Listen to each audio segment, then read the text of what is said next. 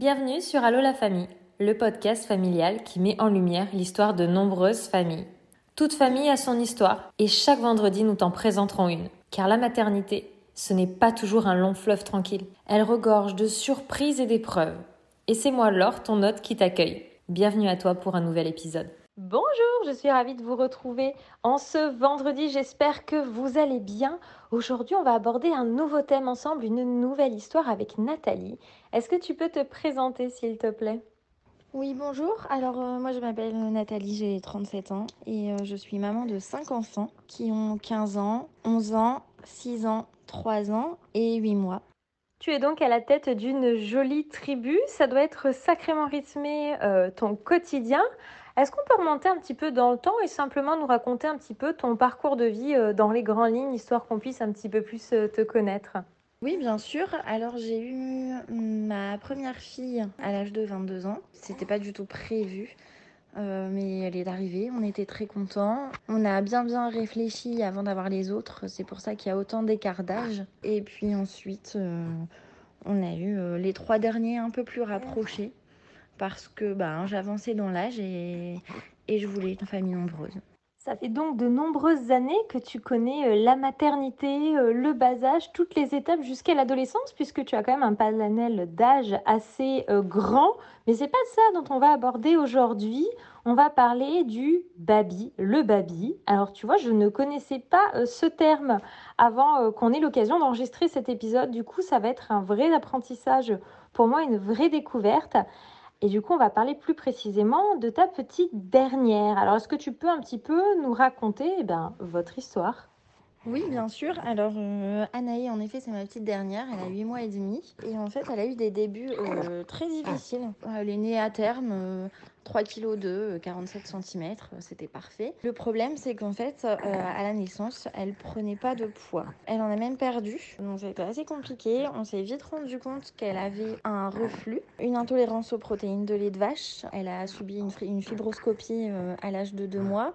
Ça n'a pas dû être évident, des débuts comme ça, sur un si petit bébé, tout ce qui est euh, milieu hospitalier, etc. C'est vraiment quelque chose qu'on ne se souhaite pas, qu'on ne souhaite pas aux autres. Est-ce que tu ressentais à ce moment-là que c'était un petit peu différent peut-être? Alors je ne connais pas euh, les parcours de tes euh, plus grands, mais du coup, est-ce que tu as ressenti, toi qui étais déjà maman plusieurs fois, que là, il y avait quelque chose? Bah complètement. Je, je, ouais, je, je sentais en fait que qu'elle pleurait euh, bah, beaucoup plus que les autres, que c'était différent, qu'il y, avait quelque chose qui allait pas. Et donc euh, bah, quand on a fait la fibroscopie, qu'on a confirmé le reflux, je me suis dit bon bah chouette, euh, on a, trouvé, on va pouvoir mettre euh, un traitement en place. Et puis elle avait aussi un lait euh, bien spécifique, sans protéines de lait de vache. Donc euh, voilà, c'était censé aller mieux. Elle était censée aller mieux. Et à partir de ce moment-là, elle a même commencé à reprendre du poids, à, à, être un peu mieux. Donc voilà, donc je savais que jusqu'à trois mois, de toute façon, voilà, j'avais de l'expérience. je savais que jusqu'à trois mois, de toute façon, elle aurait des coliques et voilà, les, bébés pleurent, pleurent pas mal, euh, ne dorment pas tout seuls, on ne peut pas trop les poser. Euh, enfin, tout ça, je savais. Oui, l'expérience souvent sert bien, même si chaque enfant, on apprend des choses hein, au fur et à mesure. Je pense que tu dois pouvoir euh, nous le confirmer. Mais oui, à ce moment-là, tu t'es dit qu'une fois qu'on avait pu mettre un mot, un traitement, tout adapté, ces pleurs peut-être plus présents que pour tes plus grands, aller euh, se réguler un petit peu comme les autres euh, durant ces trois premiers mois de vie, pour ensuite ces coliques euh, dont on parle et ce mot qu'on met, ce terme pour les tout petits, aller s'apaiser. Mais du coup, je suppose que ce n'était pas le cas. Ben non, en fait, ça n'a pas été le cas du tout. Donc euh, au début, je me suis dit, bon, il faut le temps que ça se mette en place, que, que le traitement fasse effet. Euh, il faut attendre. Et donc on a attendu, on a attendu. Et en fait, Anaï, euh, pleurait toujours. Il fallait tout le temps l'avoir à bras, dans l'écharpe. Je peux pas m'éloigner d'elle de, de, plus d'un mètre et encore un mètre c'est beaucoup. Et donc ça a duré. Et puis euh, voilà, elle, elle, a, elle a grandi 4 mois, 5 mois, 6 mois. Et, là, à 8 mois et demi, euh, c'est toujours pareil. Et donc du coup, il y a un moment où je me suis posé la question, je me suis dit, mais c'est pas normal. C'est pas normal, elle a pas mal, euh, elle a plus mal. elle va bien, elle grossit, elle grandit, elle se développe super bien. Quel est le problème? Est-ce que c'est moi le problème? Je me suis aussi posé la question. Et à ce moment-là, ces inquiétudes, ces questions que tu te poses, t'en parles avec qui? Avec ton conjoint, des amis? Quels sont les retours qu'on te donne un petit peu? Alors euh, au départ, euh, oui, bah, la première personne à qui j'en parle, euh, c'est bien sûr le papa. Hein. Lui, il, trouve, il trouve rien d'anormal. Il pareil que moi, quoi. Il voit, il, voit que en effet, je, je ne m'en sors pas parce que ben j'ai autre chose à. Enfin, ils sont cinq, donc forcément, il faut que je m'occupe de tous au même stade. Il faut que je leur accorde aussi du temps. Avec Anaïs, c'est pas, c'est pas évident. Euh, j'en parle aussi à ma mère. Alors, euh, ma mère qui me conseille de la laisser pleurer. Donc, forcément, ben, ce conseil, euh, je ne le garde pas. J'en parle à mon pédiatre aussi, qui lui me dit que, que c'est normal, que Canaille a eu des débuts de vie difficiles, qu'il faut le, le temps qu'elle s'en remette, qu'elle a besoin de moi. Donc, ça, j'entends, hein, qu'elle a besoin de moi, je, je comprends. J'ai pas de réponse concrète et je ne sais pas quoi faire parce que moi j'ai besoin de temps pour moi et j'en trouve pas en fait à ce moment-là. Je, suis avec Anaï tout le temps, euh, je peux rien faire, j'ai appris à tout faire d'une main parce que j'ai Anaï dans les bras. C'est compliqué, je, je trouve pas vraiment les réponses que j'attends. Et je pense que ça, pour une maman, c'est horrible. C'est horrible parce qu'en plus, euh, voilà, tu as la chute des hormones. C'est compliqué d'avoir un nouveau-né. Euh, je, pense que toutes les mamans en ont fait l'expérience. Euh, voilà, on ne sait pas trop, on tâtonne. Et même si c'est le cinquième enfant, bah, tu vois, bah, on cherche encore. On ne comprend pas toujours tout. Et est-ce que tu arrives à avoir de l'aide? Je suppose que ton mari prend le relais quand il peut, mais est-ce que tu as, je sais pas, ta maman, une amie euh, je sais pas, ce que tu as ménagère Est-ce que tu as des choses déjà pour essayer un petit peu bah voilà, de, pouvoir euh, respirer un petit peu? Parce qu'effectivement, bah, au milieu de cinq enfants, il faut quand même arriver à faire son plein d'énergie pour pouvoir en donner aux enfants derrière. Et tu le dis, c'est pas possible, tu fais tout à une main. Est-ce que des fois, euh, un membre de la famille, un proche, arrive à te soulager pendant une heure ou deux pour que, je sais pas, ne serait-ce qu'une douche, un soin cheveux, aller une fois chez le coiffeur tous les deux, trois mois, je ne sais pas, ce genre de choses Ou est-ce que tu te sens quand même vraiment très seule et et tu as du mal à avoir du soutien autour de toi, outre euh, ce que peut te donner par exemple euh, ton conjoint. Alors il faut savoir que nous on s'est euh, rajouté une petite difficulté dans le dans tout ce qui était déjà mon quotidien. On a acheté une maison. On a eu les clés de cette maison en janvier donc euh, Anaï avait trois mois à ce, moment-là. C'était une maison avec énormément de travaux. Donc on n'a pas emménagé tout de suite, sauf que ben, mon conjoint a fait euh, tous les travaux lui-même. Enfin le minimum en tout cas pour la rendre habitable. Et donc il, était, il était absent. En fait, il, il, bossait. Quand il bossait pas, il était à la maison pour les travaux. Donc c'était aussi une difficulté supplémentaire. On habitait à côté de chez mes parents. Donc oui, ma maman prenait Anaï de temps en temps parce que ben, comme Anaï pleurait beaucoup, euh, elle n'était pas très ok pour, euh, pour la garder souvent souvent. Et donc en avril, on a emménagé dans cette maison donc, qui, est, euh, qui a encore besoin de travaux. Et donc du coup, on s'est forcément éloigné de, de, ma famille. Donc là, depuis le, le mois d'avril, je suis toute seule avec le papa, bien sûr, euh, comme tu dis, hein, qui me soulage euh, quand il rentre euh, du travail. Voilà, je, si je veux déposer Anaïs chez mes parents, je dois faire une demi-heure de route aller, une demi-heure de route retour. Et puis pareil le soir, donc je le fais pas. Mais non, je, je, suis toute seule. Et du coup, psychologiquement, comment tu te sens face à cette solitude? Est-ce que bah, depuis Anamé a agrandi? Comment ça se passe, tout ça pour toi? Alors, psychologiquement, c'est pas facile dans mon entourage, ma maman euh, qui me dit euh, d'en parler, euh, peut-être un docteur. Je me sens pas déprimée. Pas du tout, je pense que j'en suis pas là. je me sens frustrée. Frustrée parce que bah, j'aimerais bien aider mon conjoint dans les travaux, j'ai du rangement à faire, j'ai plein de choses à faire dans la maison, j'ai cinq enfants, donc forcément bah, j'ai du travail le, linge, le linge, je pense que c'est la bête noire de toutes les familles nombreuses. Euh, ben, moi, j'avance pas. J'ai euh, voilà le, quotidien d'une maman, tout simplement. Et avec Anaïs, c'est frustrant. Ah, je, je, peux imaginer et comprendre parfaitement déjà la hauteur avec trois enfants. Euh, le linge, effectivement, quand tu vois le fond de la panière, tu fais waouh, ça dure quelques heures, puisque le soir, une fois qu'ils sont changés, tu peux en relancer une. Mais je peux imaginer un petit peu à quel moment tu as pu, ou peut-être médicalement, tu as mis le mot du baby Et est-ce que tu peux nous expliquer qu'est-ce que c'est pour les personnes qui ne connaîtraient pas? Alors, il faut savoir que le, le baby, donc le bébé aux besoins intenses, c'est pas du tout euh, un terme médical. Il n'y a pas de traitement, donc euh, donc pas un terme médical. C'est juste un, un trait de caractère, j'ai envie de dire. Ça se traduit par un par des enfants hypersensibles. Donc euh, Anaïs, c'est une enfant qui pleure quand un de ses frères et sœurs pleure. C'est une enfant qui est toujours euh, hyper vigilante. Elle est super, hein, elle, fait des, super sourires, elle rit aux éclats, elle, joue, elle sait interagir avec les gens, avec son entourage. Mais voilà, c'est une, enfant qui est toujours hyper vigilante, donc euh, qui a des nuits, des nuits fragiles. Euh, voilà, donc la nuit, euh, il faut qu'il n'y ait aucun bruit euh, parce qu'elle se réveille au moindre bruit. Pareil pendant les siestes, il faut que, il faut vraiment qu'on soit, qu'on soit silencieux, qu'elle ait un, un vrai sommeil. Pour elle aussi, c'est important. C'est une enfant, pareil, qui, qui a besoin d'une présence, en fait, tout le temps, tout le temps, tout le temps. Je dois toujours être avec elle, je dois toujours être dans la pièce.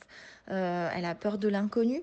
Donc là, je, je sais que c'est l'âge justement où on commence à avoir peur des inconnus, mais Anaïs a toujours été en fait. Elle aime pas euh, elle aime pas l'inconnu. euh. Et donc euh, moi, c'est ma sage-femme en fait qui m'a écoutée. J'ai commencé un peu tardivement la rééducation du périnée, hein, forcément.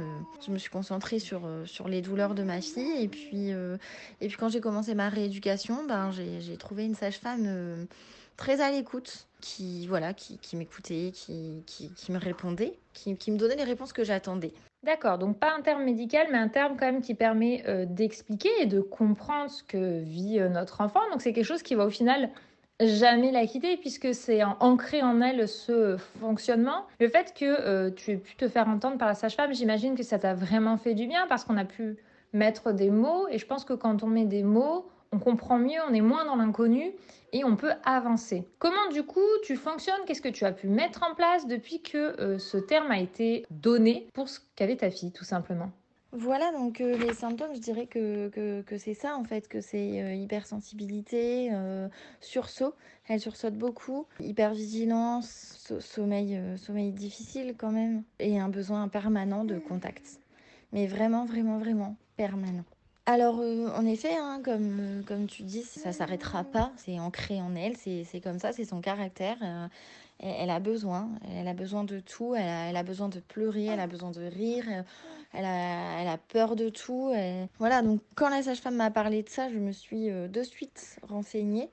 Euh, donc sur internet, ça a été ma première source d'information. Et ensuite, il y a eu Instagram aussi, où j'ai pu parler avec d'autres mamans qui avaient euh, aussi des babies. Alors au départ, ça m'a pas forcément rassurée, parce que euh, ces, ces, ces femmes, elles avaient des, des enfants plus âgés, donc même voire 3 ans où, euh, où les enfants, euh, bah, on était encore là, on était encore à, réclamer leur mère tout le temps. Donc ça, franchement, ça me fait peur. Et puis, bah, pour ce qui, en ce qui concerne la, mise en place, bah, malheureusement, il n'y a pas grand-chose à faire.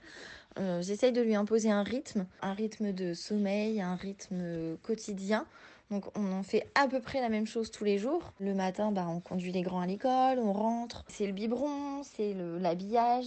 Ensuite, euh, voilà, j'ess- j'essaye de garder un rythme de sieste, euh, tous les jours la sieste à la même heure. Ça a l'air de fonctionner, Euh, mais quand elle est réveillée, ben, c'est forcément l'écharpe ou les bras.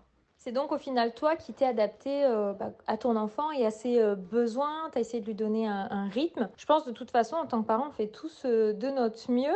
Comment est-ce que tu imagines la suite avec ta fille par, pour l'accompagner au mieux dans son baby, justement, et toi? Parce que du coup, bah, ça t'impacte autant que tu as pu d'une certaine manière, puisque tu es une maman euh, qui s'occupe de son enfant bah, à temps plein. Donc forcément, euh, ça prend du temps. Et euh, comment tu as un petit peu amené le sujet peut-être avec les plus grands Surtout ta, ta grande, si dis pas de bêtises, c'est une fille l'aînée, excuse-moi si je me suis trompée, qui a 15 ans, qui du coup bah, doit être largement en âge de comprendre. Comment vous gérez tout ça au sein de la famille par rapport à, cette petite dernière? Oui, oui, oui, c'est complètement moi qui me suis adaptée à Anaïs. De toute façon, euh, si j'avais dit, bon ben voilà, j'ai des choses à faire, euh, je lui impose mon rythme, euh, de toute façon, elle passerait sa journée à pleurer. Donc ça n'aurait aucun intérêt pour elle, ça n'aurait aucun intérêt pour moi, tout le monde serait énervé, et puis ça servirait à rien. Donc, donc oui, je m'adapte à elle, j'y vais aussi à mon rythme. voilà, tant pis si- s'il y a des choses dans la maison qui sont pas faites. Je m'active quand elle dort. Alors là, quand elle dort, j'arrête pas une minute, je, mets à profit euh, tout ce temps. On, verra peut-être que justement avec la motricité, euh, voilà, elle, va commencer à aller à quatre pattes et puis après elle marchera. Donc peut-être qu'elle sera aussi euh, plus autonome, qu'elle aura envie de découvrir elle, tout ou un peu tout, tout son environnement, et j'espère. Je, je, mise tout sur la marche en fait. Et en ce qui concerne euh, les, autres, bah en fait, euh, voilà, il voit bien en effet que Canaille euh, demande beaucoup, beaucoup, beaucoup plus d'intention. On a mis des mots, tout simplement, on leur a expliqué que tous les enfants avaient un caractère différent, que eux-mêmes avaient tous été différents, avaient eu des besoins différents. Anaï a besoin de, de maman, beaucoup plus. Donc avec l'écharpe, euh, franchement j'avoue l'écharpe, c'est, je pense que ça a sauvé euh, plus d'une maman. Et en tout cas, bah, moi ça me sauve parce que j'ai les mains libres euh, pour faire les devoirs, j'ai les mains libres pour donner la douche à mon avant-dernière du coup qui a 6 ans et que j'aide encore un petit peu que je guide encore un petit peu sous la douche. Il y a, il y a aussi bah, la préparation du repas. Alors, vraiment, j'ai un conjoint qui m'aide, heureusement. Mais, euh, ouais, complètement, on s'adapte à elle. Et alors, en effet, ma grande qui a 15 ans, qui comprend encore plus que les autres, elle, par contre, elle m'aide beaucoup. Et j'ai la chance aussi de la voir parce que bah, des fois, euh, le soir, quand, quand elle a fini ses devoirs, quand, quand elle a du temps libre, et qu'elle voit que qu'on est occupés euh, tous les deux, euh, ben elle vient et elle prend sa sœur et elle s'occupe de sa sœur, elle la garde dans ses bras, elle joue avec elle euh, et voilà. Mais j'ai beaucoup de chance de la voir.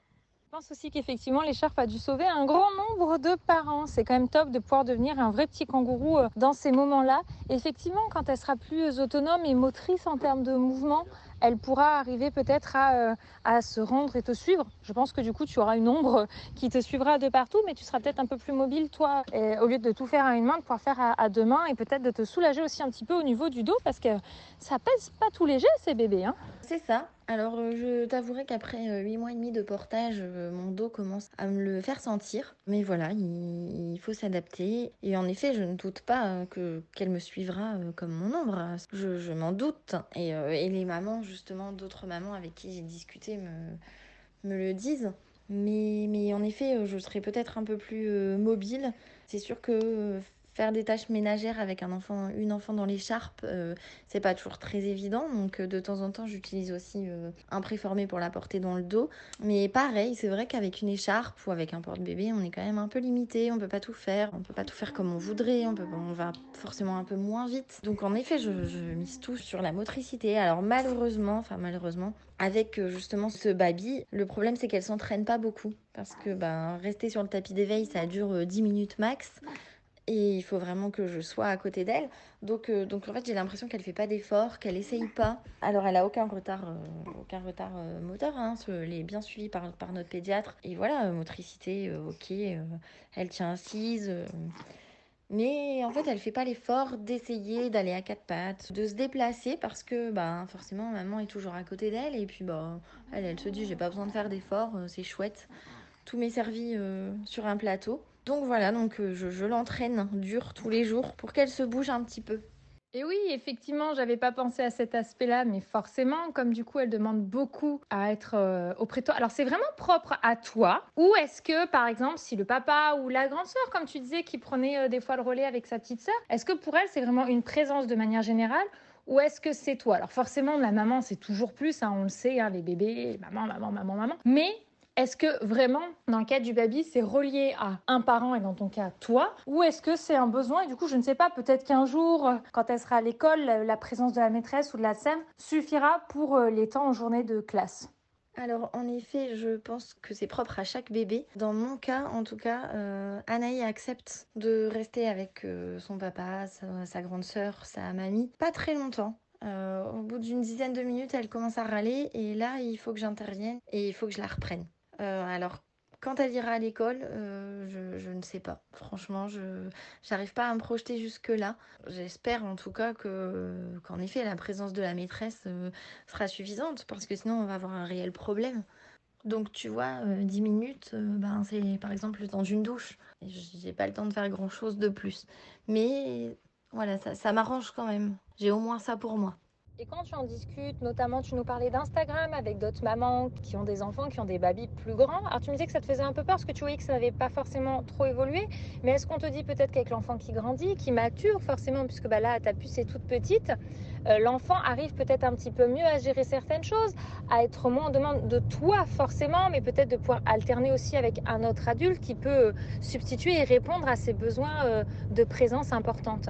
Alors, en effet, avec l'âge, je pense que ça évolue. C'est-à-dire que l'enfant a toujours beaucoup de besoins, mais je pense qu'il les exprime différemment, puisqu'il est aussi euh, plus autonome. Donc j'espère que qu'en effet ça, ça, ira mieux. Les, les babies sont aussi des enfants qui n'aiment pas par exemple rester dans une poussette. Voilà, il faut qu'on réponde à leurs besoins tout de suite.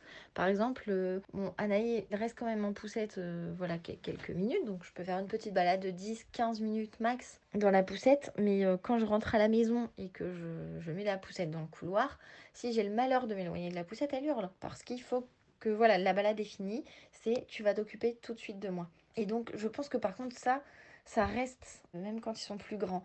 Et c'est pour ça que je te dis que je, je me projette pas trop, parce que bah, j'ai bien conscience qu'à l'école, euh, voilà, dans, l'école de mon fils, euh, qui est en toute petite section, ils sont 27 élèves, une maîtresse, une ATSEM. Euh, voilà, tu, te doutes bien que la maîtresse fait ce qu'elle peut, qu'elle ne peut pas répondre dans la seconde aux besoins des enfants. Donc ça, peut-être que ça va poser problème. Et, euh, et, en effet, avec les autres mamans d'Instagram, c'est aussi ce qui ressort. C'est qu'en fait, c'est des enfants qui ont besoin, quel que soit l'âge, qu'on réponde à leurs besoins tout de suite. Et donc ça, dans la scolarité, je, pense que, que c'est très embêtant. Autant pour l'enfant, qui, qui, du coup reste frustré, et, pour la maîtresse. Et, je rajouterai aussi, j'ai une petite anecdote avec Anaï où, où elle était euh, chez, chez, chez ma maman euh, quelques heures. Et quand je suis rentrée, ma maman était en train de lui donner le, le biberon et en fait elle s'est tout de suite arrêtée. Elle s'est arrêtée de manger. Donc ma maman me dit bah je comprends pas, euh, elle, elle, mangeait très bien et puis bah elle en veut plus quoi. Donc euh, moi je m'inquiète pas parce qu'il y en a euh, avec ses reflux et tout, c'est une enfant aussi qui finit pas forcément ses biberons, qui mange un peu plus, qui mange un peu moins. Donc, donc je m'inquiète vraiment pas sur voilà, sur si elle laisse un peu dans son biberon et tout. Et puis en fait, je sais pas pourquoi je me suis dit, bah tiens, je vais essayer de lui donner le reste. Donc je me suis installée et je lui ai donné son biberon et elle l'a pris. Et en fait, en effet, j'étais là et donc elle ne voulait pas que son biberon lui soit donné par une, une tierce personne. Et ça aussi, c'est un petit peu compliqué. Alors c'était difficile, à vivre du coup sur l'instant pour, pour ma maman, du coup, qui, bon, qui était un peu triste qu'Anaï ne veuille pas manger avec elle. Et c'est embêtant pour moi aussi parce que bah parce que c'est tout le temps moi. Je dois lui donner à manger, je dois lui donner le biberon, je dois changer sa couche, je dois euh, l'accompagner dans son sommeil et c'est hyper prenant. Et oui, donc à partir du moment où tu es présente, ça sera forcément toi. Donc ça, c'est vraiment une chose avérée. Des fois, c'est assez général, mais dans le cas du coup d'un baby, c'est encore plus présent. Comment t'imagines du coup toi les mois, les années à venir par rapport à justement cette euh, demande et ce besoin particulier de ta fille, enfin on va dire intense de ta puce alors euh, déjà, il faut savoir que j'ai pris un congé parental. J'ai continué à travailler pour euh, les quatre premiers. Pour Anaï, euh, je voyais bien que ça allait pas être possible. Jusqu'à notre déménagement, c'est mes parents qui s'occupaient des grands, donc j'étais sereine, sans problème. mais maintenant qu'on est à 30 minutes, je, je pourrais pas forcément faire la route matin et soir et la mettre dans une structure genre crèche ou nounou, je sais très bien que ça ne sera pas compatible. C'est pas compatible avec les, enfants euh, aux besoins intenses parce que, comme je disais tout à l'heure, ils ont besoin qu'on réponde à leurs besoins tout de suite, tout le temps. Et quand on est nounou et puis qu'on a, a trois ou quatre enfants ou quand on est dans une crèche, euh, je, sais pas combien ils sont d'enfants par groupe, mais, euh, voilà, je, je, comprends que ce soit dur de répondre aux besoins d'un enfant aux besoins intenses. Donc pour l'instant, j'ai pris un congé parental que je ferai durer euh, le plus possible et ensuite ben ça sera l'école. C'est super que vous ayez pu d'un point de vue travail euh, vous adapter euh, de cette manière pour que tu puisses répondre aux besoins de ta puce parce que c'est pas toujours une possibilité à tous les parents euh, de pouvoir faire ce choix-là avant tout d'un point de vue financier. Donc c'est top que vous ayez pu prioriser les besoins de ta louloute.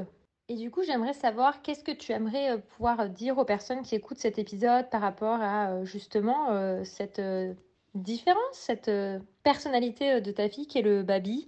Qu'est-ce que tu aimerais un petit peu pouvoir leur dire? Bah, en effet, on a eu beaucoup de chance et je, peux remercier mon conjoint parce que c'est lui qui m'a euh, orientée, je dirais, euh, vers le congé parental. Il était d'accord et il était consent que je puisse euh, être un peu avec mes enfants aussi parce que, ben, mine de rien, ça m'avait un peu manqué quand même de les faire garder. voilà, je, sais que tous les parents n'ont pas cette opportunité, mais quand tes enfants sont gardés, bah, tu loupes quand même certaines étapes. Je, je, sais que moi, pour ma grande, ben voilà, j'étais pas là quand elle a fait ses premiers pas, tout ça. Et c'est décevant. Et, et, là, je me dis que enfin, pour la cinquième, je, peux profiter. Et j'aimerais leur dire que c'est pas une fatalité, en fait. Ça, ça évolue. Donc oui, c'est dur au début. Il faut surtout ne pas hésiter à en parler à hein, son docteur si on se sent déprimé, dépassé. Euh, et il faut pas perdre espoir. Moi, je perds pas espoir. Je, sais que ça va évoluer, qu'à un, moment donné, elle, elle s'émancipera, si je peux dire. Il faut faire preuve de patience. Je pense que c'est le seul mot en fait, patience et se faire aider quand on peut parce que voilà, moi je sais que des fois ben, j'ai ma maman qui vient à la maison et puis qui m'aide euh, à plier mon linge, euh, à faire des poussières. Euh, voilà, il faut accepter cette aide clairement ne pas rester isolé et renfermé en pensant que euh, comme on a fait le choix d'être parent, on, doit, euh, on doit garder toujours le côté positif, que tout est merveilleux. Non, ça peut être aussi des fois un petit peu compliqué, enfant baby ou non. Donc ne vraiment pas hésiter à communiquer effectivement et à se faire euh, soutenir et aider. Il n'y a pas de mal à ça. La parentalité, ce n'est pas forcément que la maman, que le papa, c'est un ensemble de l'entourage qui va tout simplement eh bien, accompagner l'enfant à grandir. Et tu as raison de toute façon, euh, les enfants ne passent pas euh, toute leur vie jusqu'à leurs 18 ans dans le lit de leurs parents. Il y a un moment, ils, prennent aussi leur chemin petit à petit, en fonction des âges, en fonction euh, de comment ils évoluent, de leur personnalité. Et, voilà, tout simplement. Voilà, c'est ça. Et, moi, j'ai décidé de nous faire confiance. J'ai décidé de lui faire confiance. Au fil des mois, je vois qu'elle évolue. Pas seulement sur le plan émotionnel. Voilà, je veux dire, ça a été très dur aussi la, la nourriture au début par rapport à ses reflux. Et aujourd'hui, elle, mange euh, hyper bien, elle accepte très bien les morceaux, alors que ça avait été compliqué au début. Voilà, il faut persévérer, il faut leur faire confiance. Et moi, c'est ce que je fais. Et voilà, et j'espère que c'est le, le bon choix. J'espère que c'est ce qu'il y a à faire. Mais je lui fais confiance, à 100% le bon choix, de toute façon, c'est celui euh, qui est le meilleur pour l'enfant et pour toi en tant que parent. De toute façon, s'écouter, écouter l'autre, communiquer, il peut pas y avoir de meilleur euh, choix euh, que de faire celui-ci. En tout cas, je te remercie beaucoup de nous avoir ouvert ta porte et raconté ton histoire. Je suis sûre que ça parlera à beaucoup de parents, le fait de répondre aux besoins, les besoins plus ou moins intenses de chacun. Et qui sait, peut-être dans quelques mois, dans quelques temps, pour voir où en est et comment votre famille a grandi, évolué au fur et à mesure du temps. Eh bien, merci à toi de, m'avoir laissé euh, m'exprimer. J'espère, en effet, que ça parlera à d'autres mamans. Et avec plaisir, bien sûr. Tu peux reprendre des nouvelles de nous quand tu veux.